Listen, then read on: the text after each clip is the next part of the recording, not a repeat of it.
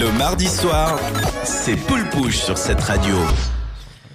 God's Plan, le plan de Dieu, tel est le nouveau son de Drake. Et Drake, c'est quand même l'un des meilleurs artistes hip-hop depuis quelques années maintenant.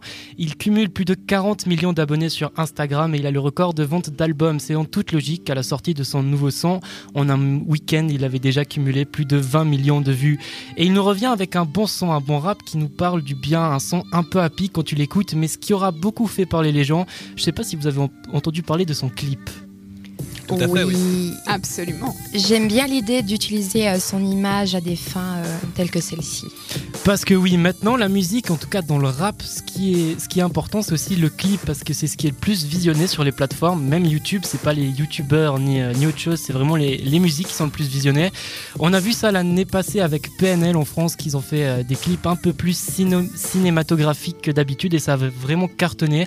Et on voit vraiment que l'image apporte quelque chose dans la musique maintenant. Et Drake, sur ce coup, il aura fait un clip qui lui aura coûté à peu près un million de dollars. Jusque-là, rien de bien bizarre quand on voit le prix des clips aux États-Unis, mais Drake, étant connu aussi pour être généreux, a décidé d'au lieu de clipper, de filmer donc un clip du futur avec des décors incroyables, une histoire de folie ou bien des, des meufs à poil et tout ce qui se trouve dans le coffre de décors stéréotypés du rap, et bah à la place, il nous a donné un beau geste de générosité. Je sais pas si vous aviez entendu l'histoire d'une étudiante en Caroline du Nord qui s'était fait payer ses études par Drake, soit 50 000 dollars, et il y a peu, il est rentré dans un magasin, il avait payé les courses de tout le monde avec un mégaphone, il avait annoncé ça. Et bah ça, on le retrouve dans son clip avec d'autres cadeaux. On le voit offrir de l'argent à des étudiants, il y a une ambiance de folie, il y a des jeunes qui dansent. On le voit offrir 20 000 dollars aux pompiers ou encore juste à des familles en ville. Il a aussi offert des voitures. Mais après, ça fait débat sur le fait que c'est peut-être de la pure com ou pas. Je vous laisserai dire votre avis après.